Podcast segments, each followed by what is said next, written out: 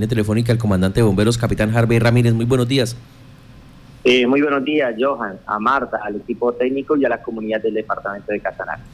Bueno, ¿cómo están haciendo ustedes? ¿Les, les, está tocando doblar turnos prácticamente para cumplir con esta demanda de servicio de la entidad de socorro para atender los múltiples incendios que se han venido presentando? Eh, sí, Johan. Efectivamente, todo el personal entra en un nivel de alistamiento de primer eh, nivel. Esto hace que todo el equipo y el personal esté disponible para labores de respuesta a emergencias. Eh, ya en este momento nuestra función primaria eh, cesa de ser administrativa para pasar en un momento total a la respuesta. Todo aquel funcionario voluntario debe estar disponible para responder las emergencias que se nos vienen presentando de manera recurrente en el municipio de Yopal. Esto hace eh, que nuestro personal eh, tenga un mayor nivel eh, en relación al número para que pueda estar disponible a atender las emergencias. Capitán, ¿qué reporte se tiene del día de ayer? Hablábamos de por lo menos cinco incendios forestales. Johan, cerrando la tarde, el índice se dobla, tuvimos un total de 11 incendios forestales, un incendio estructural y una persona que fallece por inmersión en aguas del río eh, Sur. Eh, de estos 11 incendios forestales, hay uno que se destaca en proximidades al aeropuerto, el cual ingresa eh, por una de las pistas, por el sector de una de las pistas y avanza hacia eh, las proximidades de la estación, de la estación proveedora de combustible que hay al interior del aeropuerto. Una situación de alto riesgo, una situación que demandó eh, movilizar gran capacidad de recursos hacia el sector y que en una operación conjunta entre bomberos Yopal y bomberos aeronáuticos se logra eh, controlar esta situación y evitar que hayan daños mayores. Permítame, frente a estos incendios, ¿sigue dándose por eh, disposición de nosotros, los seres humanos, quemas, abandono de elementos o son las, las condiciones naturales? ¿Cuál es la que más pesa en este caso? Bueno, Marta, eh, lastimosamente eh, en este momento pesa más eh, la acción humana, bien sea en un modo directo cuando se tiene la intención de quemar o a través de un descuido, cuando se dejan en disposición basuras, acumulación de residuos de diferentes tipos, cuando no se prevé que una simple llama puede ser el causante de un gran incendio forestal y se considera que esta simple llama es un agente inofensivo. Por el contrario, las circunstancias están demostrando que este no es un momento para realizar quemas, que ningún tipo de fuego se puede considerar seguro y que por el contrario eh, las condiciones de el viento, la radiación solar, eh, la condición del material combustible vegetal hace que cualquier llama abierta sea un gran incendio forestal. Capitán, ¿ustedes tienen ya un balance de las hectáreas que han resultado afectadas en estos forestales? Bueno, para el caso de Yopal ya superamos las mil hectáreas. es una cifra bastante alta, eh, pero que puede inclusive tener una tendencia a incrementarse eh, debido a que eh, paulatinamente se nos están generando incendios en las áreas rurales. Allí estos incendios se caracterizan por tener una altísima fuerza, una altísima intensidad y una muy rápida velocidad de propagación. Capitán, en ese momento hay alguno que esté todavía sin poderse controlar. Conocimos que había uno por alrededor de la cárcel La Guafilla.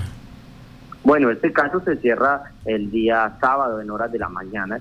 Es un incendio que se venía propagando desde el día viernes, eh, pero no, en este momento no hay incendios considerados activos en el municipio.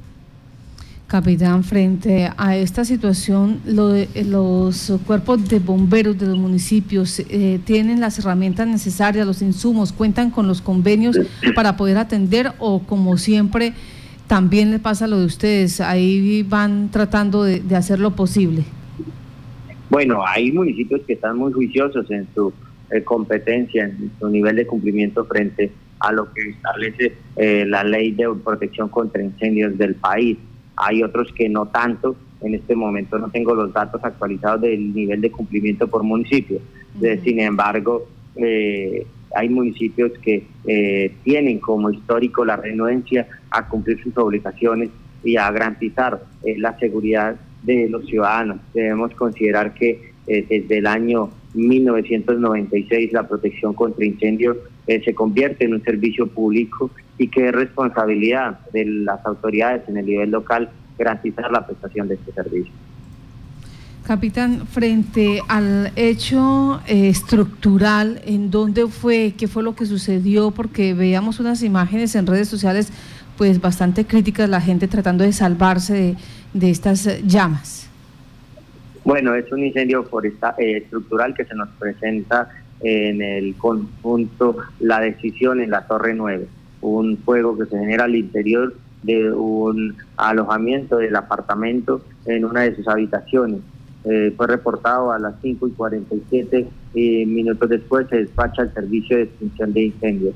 Se inician las labores de extinción del fuego desde la parte exterior del conjunto de apartamentos y se logra la, el control del mismo eh, rápidamente. No obstante, el daño que ha causado el fuego al interior de la vivienda es bastante alto. debemos indicar también que este es un, fuego confinado, un fuego que se encuentra encerrado a partir del tipo de estructura eh, que constituye estos apartamentos. Eh, así, las cosas, el incendio eh, se mantiene, logra una gran intensidad, logra unas grandes llamas y unos grandes volúmenes de temperatura. Se logra controlar, se evita también que el fuego se propague hacia otros apartamentos, se propague hacia áreas de uso común es una operación que se desarrolla de manera conjunta con las comunidades del sector y con apoyo de la Policía Nacional. Capitán, allí se ha presentado ya dos casos en los últimos meses. Hay bastante eh, queja por parte de los residentes de estas torres. Como bomberos, ¿han podido ustedes eh, hacer algún tipo de recomendación o dialogar con, las, con la administración del conjunto para mejorar pues ese tipo de situaciones en cuanto a reacción y en cuanto a atención? Bueno, ahí se generaron unos hechos particulares realmente. Eh, eh, y de modo especial Yopal debe acostumbrarse a, vivir en sistemas de propiedad horizontal, son las nuevas tendencias de vivienda y más cuando ya estamos haciendo uso de ellas. Dentro de ellas hay una serie de normas propias de seguridad que debemos comenzar a implementar y entre ellas está eh, la, la reducción del riesgo en todos los niveles, reducción del riesgo contra incendio, es un factor fundamental eh, en donde como ciudadanos debemos estar muy atentos a nunca dejar eh, conectado ningún tipo de electrodoméstico, de manera especial eh, los ventiladores, los cuales por energía mecánica causan grandes temperaturas y son desencadenantes de incendios. También los demás electrodomésticos, salvo aquellos que tengan como destinación la conexión permanente, como son las neveras. así las cosas. Eh, ellos eh, como propiedad horizontal, como administración, desarrollaron un proceso en donde algunos ciudadanos se fortalecieron, se capacitaron como brigada. Es importante también entender que la brigada son todos los integrantes del, conjunto residencial, donde todos deben entender su papel dentro de la respuesta a emergencia, donde eh, no debemos esperar que otros, como propietarios o otros, hagan el trabajo, sino como residentes debemos asumir la primera respuesta especialmente en la evacuación y en las labores primarias de extinción del fuego. También en un segundo nivel, eh, contribuyendo a las labores de los organismos de socorro cuando se presente la emergencia. Sí, señor. Pues le agradecemos a usted esta información, estos detalles que, eh, que se dan en este momento. Y las recomendaciones, eh, capitán, teniendo en cuenta que queda todavía varios días de febrero y el mes más duro, marzo, que es más fuerte en la época de verano. ¿Cuáles son las recomendaciones? Bueno, Marta, eh, inicialmente invitar a los ciudadanos a reducir eh, el riesgo de incendio, eh, evitando la generación en lo posible de cualquier tipo de llama en áreas abiertas, teniendo en cuenta que en este momento las condiciones son propicias para que el fuego se propague aceleradamente. Insistir a los ciudadanos que no es momento para hacer quemas, que no están dadas las condiciones para realizar ningún tipo de quema, dado que el fuego se va a propagar rápidamente. Que no es una práctica adecuada ni correcta realizar eh, quemas para que eh, reducir basuras, para reducir escombros o para actividades de limpieza en los lotes próximos a la vivienda. El fuego va a avanzar rápidamente, va a lograr una gran intensidad y va a colocar en peligro las viviendas que estén próximas a los lugares de residencia y finalmente realizar observación permanente a todas las actividades que realicen los niños. Ellos no tienen medición del índice de riesgo, el niño eh, no percibe o no tiene alcance de lo que pueda suceder cuando manipula el fuego. En muchas circunstancias su vida puede colocarse en riesgo.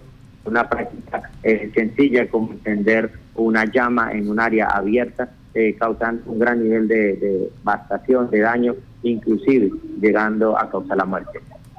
Pues muchas gracias, capitán Harvey, por estar en Contacto Noticias. Que tenga buen día. A ustedes muchas gracias. Buen día.